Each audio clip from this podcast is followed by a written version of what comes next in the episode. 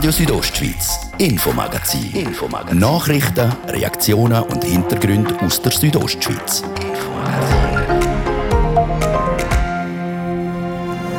Wir starten das Infomagazin heute im Unterengadin. Hoher Besuch aus Bern. 150 Gramm Salam, 150 Gramm Pancetta, eh, un strun polenta fina, due eh, struns farina, der Bundesrat Ignazio Cassis, der romanisch redet und nein, nicht immer Kochkurs war, es geht um einen Sprachintensivkurs. Mehr dazu im ersten Teil vom Infomagazin. Denn immer mehr Kriminalität im Internet und immer mehr sind die Unternehmen im Visier. Es ist eigentlich recht unabhängig, wo sich genau die Firma befindet, in welchem Kanton, in welchem Land. Opfer kann wirklich jeder werden. Hackerangriff. Was können die Unternehmen dagegen machen? Wir haben mit dem Spezialist der Kantonspolizei reden. Und im Sport schauen wir auf Tokio. In vier Tagen kämpfen Nino Schurter und Co. um die Medaille. Das ist das Infomagazin bei Radio Südostschweiz vom Montag, 19. Juli. Im, Studio ist der Dario Gruber. Einen guten Abend.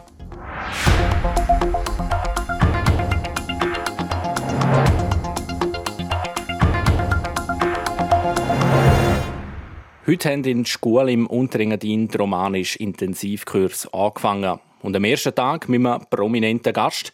Der Bundesrat und Außenminister der Ignazio Cassis hat ihre Konversationsklasse, die Schulbank, gedruckt. Nadia Guetsch war mit dabei. Die Mene, l'adresse, se weiß, Vincul, Drei Männer und sieben Frauen drucken an dem Morgen im Schulzimmer im Schulhaus von Schule die Schulbank. Beobachtet von gut zehn Medienschaffenden. Der Grund, unter den Teilnehmern vom Intensivkurs von der Lia Romancia, der Bundesrat Ignazio Cassis, der gerade eine Postkarte auf Valader geschrieben hat und der Klasse vorträgt. Cara Mama, un gran saluto al Kurs der Romancia der Schule Un forte abbraccio. Ignazio e Paola. Una branclava. Una branclava. Una branclava. Una branclava. Auch die zweite Aufgabe, Zutaten für ein typisch Sengadiner Gericht einkaufen und den Zubereitung erklären, meistert der Bundesrat souverän. Eu cucino un plain in pigna valader. Mhm. Ähm, 1,2 kg malintera cruia, mm-hmm. eh, 150 g salam, mm-hmm. 150 g pancetta, mm-hmm. eh, un strun polenta fina, due eh, struns farina, Lobende Worte gibt es darum auch von der Lehrerin Maria Cetrina Giuseppe Hoffmann. Ja, das ist sehr gut gegangen. Da haben sie sich beide überhaupt nicht unterschieden von den anderen. In keiner Art und Weise. Also, er sagt, er sei Prinzipiant, aber das stimmt natürlich nicht. Er wäre natürlich nicht bei den Anfängern. Er wäre wirklich bei denen, die weiter voran sind, weil er natürlich mehrere Sprachen spricht. Natürlich hat er als italienisch sprechende Person Vorteil beim romanischen Idiom Valader. Trotzdem macht dem Ignazio Cassis das eine oder andere auch Mühe. Wenn ich Valader zuhöre, dann äh, verstehe ich viel besser, als wenn ich es lese. Ähm, es ist die Musik, die mir ans Tessiner Dialekt erinnert und, und, und, und viele etwa die Hälfte verstehe ich. Ähm, aber eben, das ist nur bei, bei Valader und Puter in, in Sur Silvaner zum Beispiel nicht der Fall. Das ist viel zu komplizierter. Und zweitens, ähm, es hat viele Worte, die natürlich ganz anders sind. Und da muss man einen Wortschatz lernen. Zwei Stunden lang die da dazu aber nicht, meint Ignazio Cassis lächelnd. Er setzt sich schon länger stark für die romanische Sprache ein. So hat er zum Beispiel die romanische Woche Emna Romancia ins Leben gerufen, wo der Februar zuerst mal stattgefunden hat und die vierte Landessprache in die Welt soll austragen soll. Als Designer vertritt er das Italienische ebenfalls als Minderheitssprache im Bundesrat und kennt darum die Schwierigkeiten. In der Schweiz hat sie ein, ein gleiches Schicksal. Also äh, es ist eine, eine Sprache, die zwar zur Kultur gehörte, aber äh, funktional nicht wirklich im System Schweiz drin ist.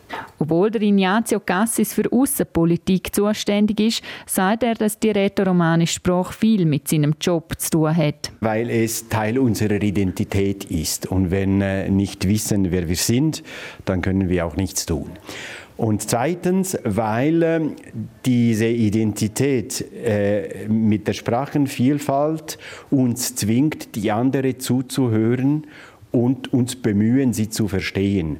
Und das hat viel mit Diplomatie zu tun. Wenn es weltweit uns gelingt, gute Dienste anzubieten, die äh, Amerikaner indirekt mit den Iranern sprechen zu lassen, ist, weil wir gelernt haben, die Leute zuzuhören und dann als Schnittstelle zu fungieren. Es langt noch für ein kurzes Erinnerungsfoto mit den Kursteilnehmern, bevor es weitergeht zu der offiziellen Eröffnung und seiner Ansprache als Bundesrat.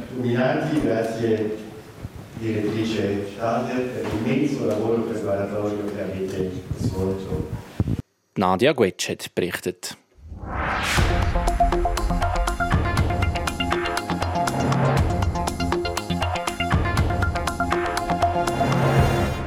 Vor kurzem war es in den Schlagzeilen. Der Internetvergleichsdienst Comparis ist gehackt worden. Hacker haben sich so Kundendaten holen. Und genau so Angriff kann jeder oder jede von uns und jedes Unternehmen treffen.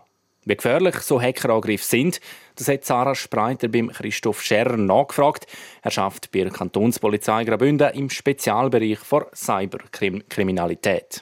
Ein Cyberangriff kann wirklich jedes Unternehmen treffen. Also das kann kleine Einzelfirma sein, bis zu einer grossen Firma mit tausenden Mitarbeitern. Ähm, man ist nie gänzlich davon geschützt. Aber was man machen kann, ist mit gewissen Vorsichtsmaßnahmen definitiv das Risiko reduzieren. Und da ist auch ganz wichtig, dass man sich im Vorfeld zu so einem Angriff mit dem Thema auseinandersetzt, dass man Verantwortlichkeiten definiert, Abläufe definiert und natürlich eben bestimmte Vorsichtsmaßnahmen auch trifft. Also im Grundsatz gilt, dass man auch bei Firmen, und es gilt auch für Privatpersonen, dass man da wirklich regelmäßig Sicherheitsupdates von dem System macht, dass man das ganze Unternehmensnetzwerk schützt, also sprich, dass man zum Beispiel bei Fernzugriff, gerade jetzt im Zusammenhang mit Homeoffice, Zwei-Faktor-Authentisierung hat, ein virtuelles Privatsnetzwerk, ein sogenannter VPN nutzt, Virenschutz äh, aktiviert, dass man regelmäßig Daten sichert, dass man die Mitarbeiter sensibilisiert, besonders zum Beispiel im Umgang mit E-Mails, sichere Passwörter verwendet und zum Beispiel auch eine bestimmte Unterschriftsregelung hat, was Zahlungen angeht, weil sehr oft sind Täter schlussendlich auch am Geld interessiert. Wie gefährlich ist vielleicht eben gerade auch so ein Hackerangriff auf, auf die Unternehmen? Also die meisten Unternehmen erleiden tatsächlich primär einen finanziellen Schaden. In gewissen Fällen geht es auch so weit, dass vertrauliche Informationen an die Öffentlichkeit gelangen. Das können äh, vertrauliche Informationen sein wie personenbezogene Kundendaten, können aber auch betriebsinterne Geheimnisse sein, die so veröffentlicht werden. Also nebst dem finanziellen Verlust ist sehr oft auch ein grosser Reputationsschaden da. Und er kann teilweise so enorm sein, dass es sogar ein Unternehmen in der Existenz bedroht ist. Wie merkt man vielleicht auch als Unternehmen, dass man von so einem Hackerangriff betroffen ist? Wie merkt man das überhaupt? Ist noch sehr schwer zu sagen. Meistens stellt man es eben leider erst fest, wenn es schon passiert ist. Was man aber auch machen kann, ist, gerade Firmen, die vielleicht auch spezialisierte Mitarbeiter in diesem Bereich haben, dass man zum Beispiel Logdateien von E-Mail-Servern, Firewall und so weiter regelmäßig anschauen, ob irgendwelche Abweichungen zum Normalfall festgestellt werden. Also als Beispiel, wenn man jetzt über Nacht plötzlich feststellt, dass normalerweise kein grosser Datenverkehr feststellen ist und jetzt plötzlich kann man feststellen auf diesen Logs, dass über Nacht sehr viele Daten aufgeladen werden, könnte ein Hinweis sein, dass eine Täterschaft sensible Informationen abzieht. Was macht man denn in dem Fall am besten als Unternehmen? Trotz allen Vorsichtsmaßnahmen ist man, wie gesagt, nie davon ausgeschlossen, nicht Opfer zu werden. Wenn man jetzt doch tatsächlich mal von so einem Cybervorfall äh, tangiert wird, da ist es eigentlich ganz wichtig, dass man so schnell wie möglich alle Systeme vom Netzwerk trennt. Und nachher eigentlich als zweiter Schritt, dass man sofort die Polizei darüber informieren und Strafanzeigen erstatten. Wir haben immer das Gefühl, so in der Schweiz passiert so etwas nicht. Wir sind hier ein sicheres Land. Äh, vielleicht können Sie das sagen, sind die Chancen trotzdem relativ groß, dass auch ein Unternehmen eigentlich von dem betroffen kann sein Absolut. Also gerade für die Täterschaft ist eigentlich in der ersten Phase des Angriffs ziemlich irrelevant, wo sich das Unternehmen befindet. Sehr oft wird die erste Phase, also dass Mitarbeiter angeschrieben werden oder auf Fernzugriff, die schlecht geschützt sind, wird in sehr grossen, breiten Kampagnen gestartet, unabhängig davon, wo sich die Firmen befinden. Und nachher eigentlich erst in dem Moment, wenn potenzielle Opfer identifiziert werden, dann wird eigentlich die Täterschaft eher selektiv vorgehen und schaut natürlich, wo sind lukrative Opfer. Und gerade in der Schweiz, denken an, wenn man die Zahlungskraft der Firmen anschaut, ist die Chance natürlich schon da, dass man Opfer von einem Cyberangriff wird. Aber schlussendlich, wie gesagt, es ist eigentlich recht unabhängig, wo sich genau die Firma befindet, in welchem Kanton, in welchem Land. Opfer kann wirklich jeder werden. Können Sie vielleicht sagen, ob die Fälle zugenommen haben in den letzten Jahren? Ja, das stellen wir fest, dass allgemein Cyberkriminalität eine Zunahme verzeichnet, also tatsächlich alle Jahre. Auf der einen Seite sind es die Anzahl der Fälle, auf der anderen Seite ist es aber definitiv auch die Komplexität von diesen äh, Cyberangriffen. Also auch die Täterschaft tut sich laufend weiterentwickeln, neue Angriffsformen entwickeln. Also da kann man, kann man ganz klar einen positiven Trend feststellen. Das der Christoph Scherr vor Kantonspolizei Graubünden. Und wie gut sind eigentlich Bündner Unternehmen geschützt gegen Hackerangriffe? Sarah Spreiter hat bei ein paar Bündner Unternehmen nachgefragt. Immer mal wieder landen Mails im Postfach, wo man hinterfragen sollte. Kenne ich den Absender? Und vor allem, wenn es einen Anhang oder einen Link hat, klicke ich drauf oder besser doch nicht? Weil nur schon ein falscher Klick kann eine grosse Auswirkung für ein Unternehmen haben. Der Thomas Gandrian ist Leiter für Information und Kommunikationstechnik, kurz ICT, bei Hamilton Gruppe. Er sagt, ja, der schlimmste Fall ist natürlich, dass man Produktionsausfälle hat, dass man nicht mehr richtig produzieren kann. Das hat dann natürlich direkte Auswirkungen auf unsere Kunden, wenn man die Leute nicht beatmen kann. Also wir haben dort wirklich ein Risiko. Wir sehen uns als ein wichtiges Unternehmen, wo wirklich Leben daran hängt. Wenn irgendjemand nicht beatmet werden kann, dann äh, ist das ein großes Problem und dementsprechend sind wir der Meinung, wir müssen alles, was machbar ist und sinnvoll ist, äh, unternehmen, um unsere Sicherheit hochzuhalten. Aus dem Grund schulen sie ihre Mitarbeitenden regelmäßig. Sensibilisierung sei wichtig. Dieser Meinung ist auch ein anderes Unternehmen in Graubünden, Repower. Der Thomas Grond, Leiter für Unternehmenskommunikation für Repower. Unsere Mitarbeiter, denke ich, sind äh, gut geschult auf das. Es ist aber auch so, dass natürlich die Schulung nie aufhört in diesem Bereich. Genauso wie die, die etwas Böses wollen im Internet, nie aufhören, sich weiterentwickeln. Für das Unternehmen ist darum maßgebend, um sich auf so einen Angriff vorzubereiten sagt das mit technischer Infrastruktur oder auch regelmäßige Tests äh, von den Leuten. Also zum Beispiel, das ist nicht wirklich ein Geheimnis, zum Beispiel gibt es bei uns Tests über Phishing-Attacken. Also Sie ein Mail und dann äh, sieht man, wer, wer darauf antwortet, wer etwas anklickt oder wer nicht. Doch wie sieht es denn in einem Ernstfall aus? Verheben die technischen Sicherheitsvorkehrungen? Zum das zu testen gibt es verschiedene Möglichkeiten, sagt der Thomas Kandrian von Hamilton Gruppe. Dass man externe Leute anstellt, die versuchen, sich in das Netzwerk einzudringen. Wir machen auch regelmäßige Audits durch externe Fachpersonen und überprüfen, ob unsere Maßnahmen gut sind und wo wir verbesserungsfähig sind, wenn wir dort möglichst äh, up-to-date bleiben. 100% sicher können wir aber auch als Unternehmen nie sein. Auch die Hamilton-Gruppe hat schon Erfahrungen mit Angriffen gehabt. Ich denke, wie jede große Firma hat man da äh, jederzeit äh, Angriff von allen möglichen Seiten. Bis jetzt haben wir eigentlich äh, sehr viel abwehren können. Und die kleinen Sachen, die passiert sind, das sind äh, unbedeutend zum Glück. Und wir hoffen, dass das äh, auch weiterhin so bleibt. Die Bündner Unternehmen Hamilton und Repower fühlen sich aktuell also gewappnet gegen Hackerangriffe. Sie werden aber auch in Zukunft an dem Thema dranbleiben. Weil das ist eine Entwicklung, die sich immer weiter treibt, ein bisschen wie Schach. Wer macht welchen Move und, und wie reagiert man denn darauf? Das ist der Beitrag von Sarah Spreiter.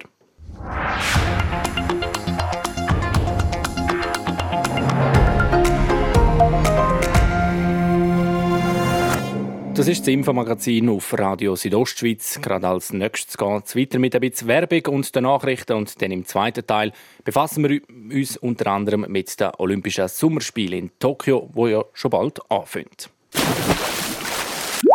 Spatzen pfeifen schon von den Dächern. Die nachhaltigsten Fahrzeuge im Gesamtmarkt sind da. Der BMW iX, der BMW i4 und der BMW iX3. Jetzt bei Ihrer Alpina Group in St. Gallen, Wiednau und Chur.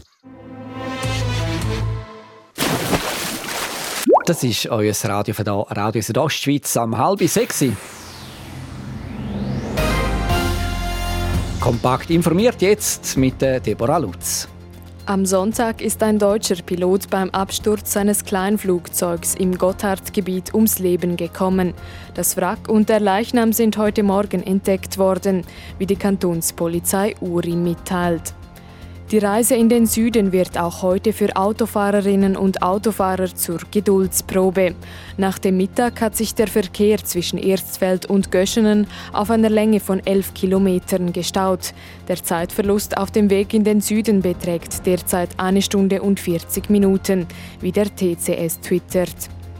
In der Berner Innenstadt darf kein Feuerwerk mehr gezündet werden. Die Stadtberner Regierung setzt das neue Feuerwerkreglement ab morgen in Kraft, wie sie mitteilt. Es drohten Bußen von bis zu 5000 Franken. In den letzten Jahren war es in der Berner Innenstadt wiederholt zu heiklen Szenen im Zusammenhang mit Feuerwerk gekommen. Großbritannien lockert die Pflicht zur Selbstisolation für das Gesundheitspersonal.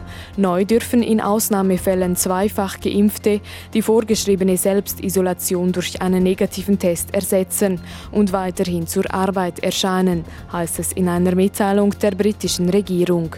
Grund sind Personalengpässe. Einem Bericht zufolge befinden sich derzeit bis zu 1,7 Millionen Menschen in Großbritannien in Selbstisolation.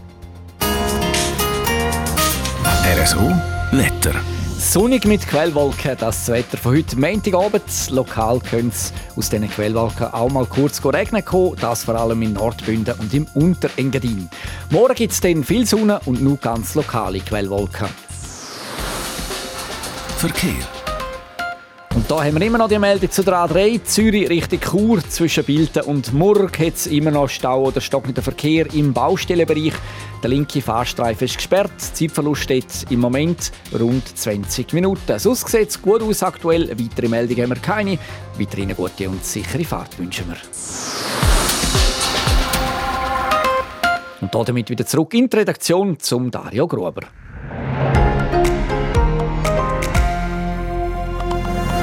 Radio Südostschweiz, Infomagazin. Infomagazin. Nachrichten, Reaktionen und Hintergründe aus der Südostschweiz.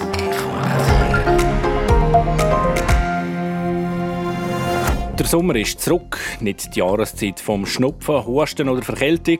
Viren hat es aber nebst dem Corona trotzdem um. Es geht um das RS-Virus. Das RS-Virus ist ein Virus, das man schon lange kennt, das typischerweise die kleinen Kinder betrifft.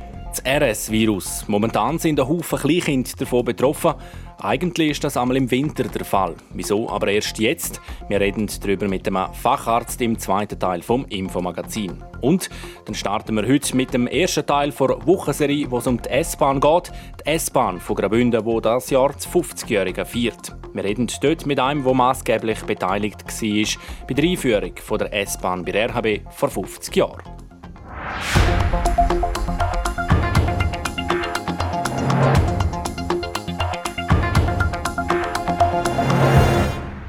Momentan stecken sich ungewöhnlich viele Kleinkinder oder Säuglinge mit dem sogenannten RS-Virus an. Eigentlich ist das einmal in den Wintermonaten der Fall.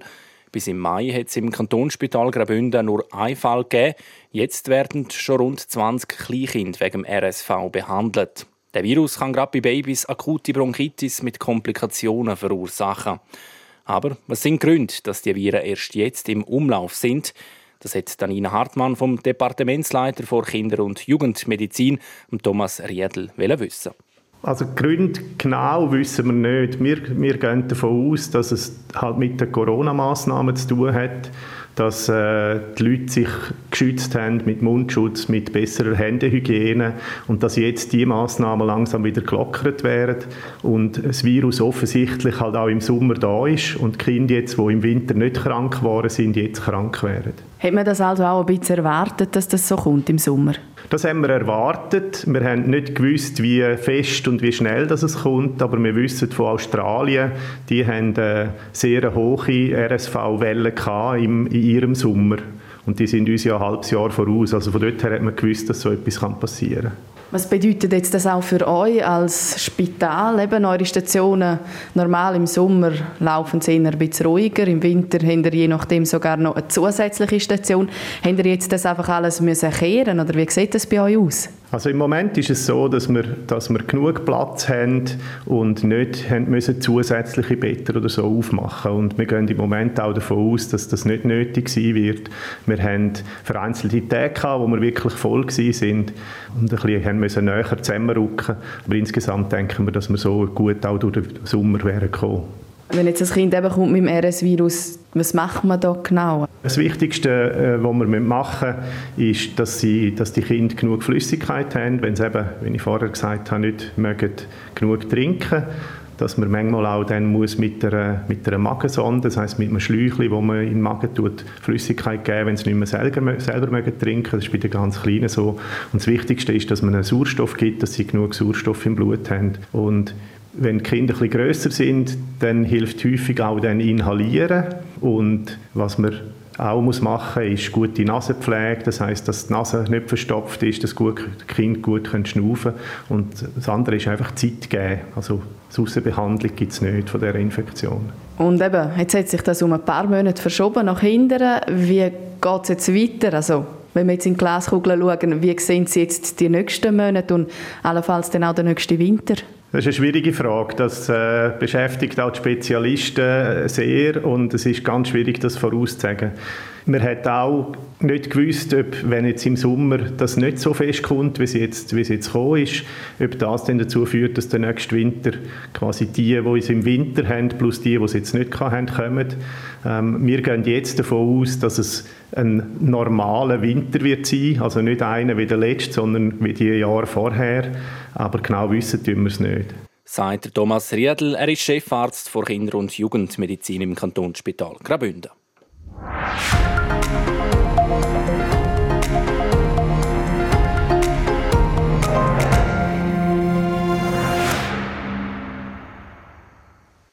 Ja, es geht nicht mehr lang, nur noch vier Tage bis zu den Olympischen Sommerspielen in Tokio. Und für die Südostschweiz vor Ort ist der Stefan Salzmann.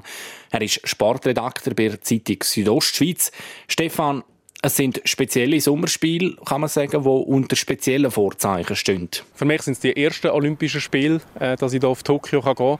Von dem her ist zuerst mal sicher eine grosse Vorfreude da, dass man dort gehen kann und über äh, hoffentlich Höchstleistungen von Schweizer Athletinnen und Athleten in ganz vielen äh, verschiedenen Sportarten kann berichten Die Erwartung oder die Hoffnung ist, dass wirklich auch der Sport wird im Vordergrund stehen. Das ist in den momentanen Zeiten mit äh, Corona-Pandemie, mit Testen, mit Quarantäne, Isolation äh, sicher nicht unbedingt gerade äh, gesichert. Die Hoffnung ist da, dass gleich der olympische Geist, das Gefühl wird da sein und trotz ohne Zuschauer wird ein bisschen überschwappen und auch äh, in die Fernsehstuben von, von, der, von der Schweizer und Schweizerinnen wird äh, kommen. Uns nimmt natürlich Wunder die Bündner Athleten. Zwei sind ja mit dabei, der Mountainbiker Nino Schurter und der Leichtathlet William Reis.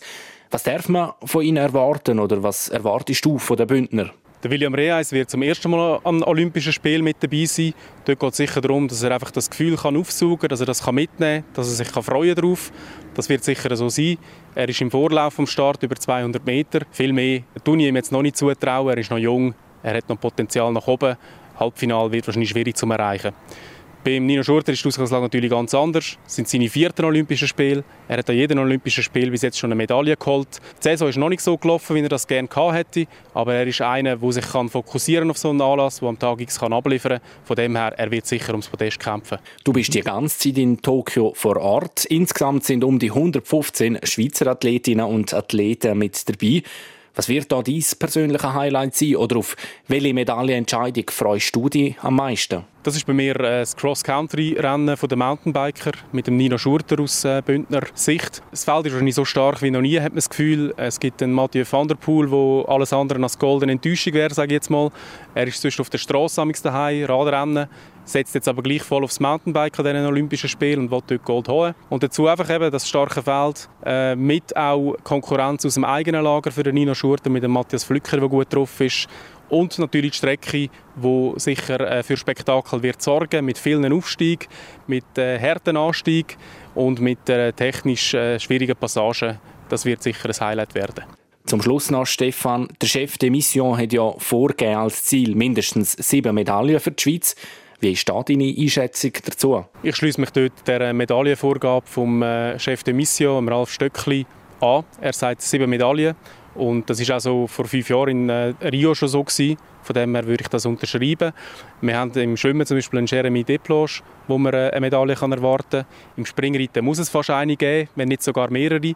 Wenn man die Weltrangliste 2 und Weltrangliste 3 äh, stellen tut und dann auch im Team kann an den Start gehen. Das Fechtteam, das sofort im Viertelfinal kann einsteigen kann, wenn sie einen Kampf gewinnen im Team, sind sie nachher schon im Halbfinale und äh, fechten um die Medaillenplätze. Und äh, ja, im Mountainbike haben wir es auch gesagt, mit Nino Schurter und Matthias Flückiger. Danke dir, Stefan Salzmann. Er ist Sportredakteur bei der Zeitung Südostschweiz und für uns während der Olympischen Sommerspiele vor Ort in Tokio.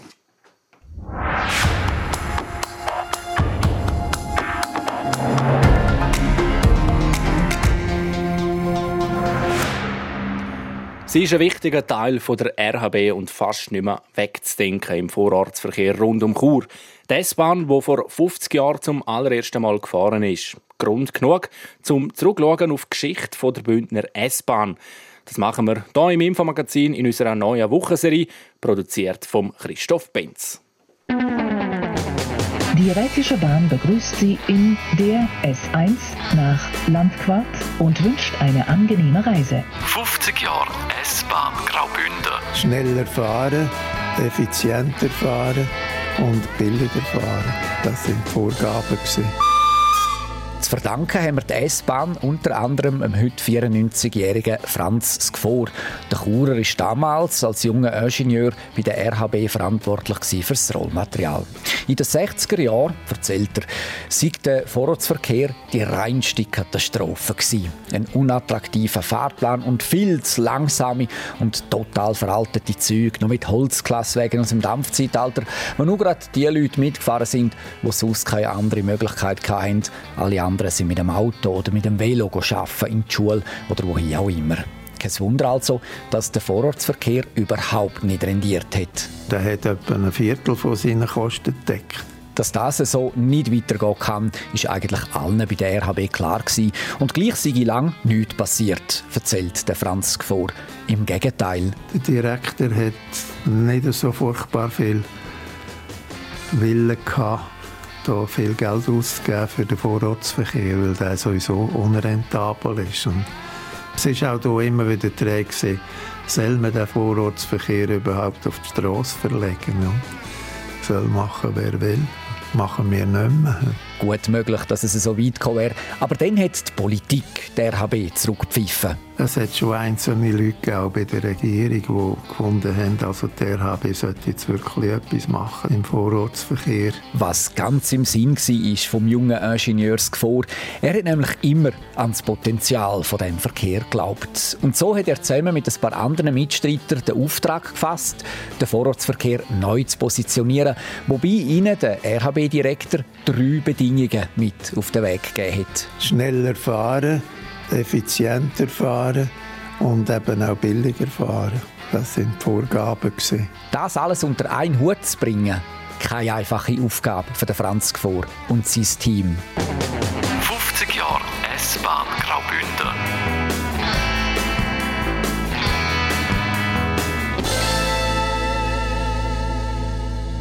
Ja, wie sie das geschafft haben, was für Ideen das sie hatten und warum das ausgerechnet zeigen der Personal in den Rücken gefallen ist, ihr erfahren es noch bis am Freitag in unserer Wochenserie zum 50. Geburtstag der Bündner S-Bahn. RSO Sport. Präsentiert von Metzgerei Mark. Ihres Fachgeschäft für Fleischspezialitäten aus Graubünden in Chur, Langquart und Schiers. Echt einheimisch. Metzgerei-mark.ch an den Olympischen Sommerspielen in Tokio feiern gerade mehrere Sportarten ihr Debüt oder Comeback. Deborah Lutz. An den Olympischen Spielen in Tokio gehören fünf Sportarten neu zum Programm. Die Idee dahinter ist, die Olympischen Spiele vor allem für das jüngere Publikum attraktiver zu gestalten. Zu diesen fünf Sommersportarten, die im 2021 erstmals oder wieder olympische Medaillen vergeben werden, gehören Baseball, Softball, Karate, Skateboarding, Sportklettern und Surfen. Mit Baseball, Softball und Karate sind zwei Sportarten dabei, die besonders im Gastgeberland Japan sehr beliebt sind. Schon im 2016 hat das Internationale Olympische Komitee verkündet, Karate für das Sommerspiel in Japan aufzunehmen. Offenbar ist die Sportart aber schon für das Spiel 2024 in Paris nicht mehr vorgesehen. Mit der Elena Quirici ist auch eine Schweizer Athletin bei der Karate-Premiere und der Nähe mit dabei. Aus Schweizer Sicht ist vor allem die Programmergänzung mit Sportklettern eine erfreuliche Nachricht. In der Kombination aus den Disziplinen Speed, Bouldern und Lead gehört mit der Petra Klingler nämlich eine Schweizer Athletin zum Kreis der Medaillenanwärterinnen. Dann noch zum Fußball. Der FC Basel meldet wenige Tage vor dem Start der Meisterschaft einen wichtigen Zugang. Der Schweizer Michael Lang kehrt von Borussia Mönchengladbach zum FCB zurück. Der 30-jährige Rechtsverteidiger hat einen Vertrag bis zum Sommer 2023 unterschrieben. RSO Sport. Präsentiert von Metzgerei Mark. Ihres Fachgeschäft für Fleischspezialitäten aus Graubünden in Chur, Langquart und Schiers. Echt einheimisch. Metzgerei-mark.ch so viel für heute. Das Infomagazin gibt es jeden Abend von Montag bis Freitag ab dem Viertel ab 5 Uhr bei Radio Südostschweiz oder jederzeit im Internet unter rso.ch oder als Podcast zum Abonnieren. Am Mikrofon sagt Ciao miteinander, der Dario Gruber. Ich wünsche einen schönen Abend.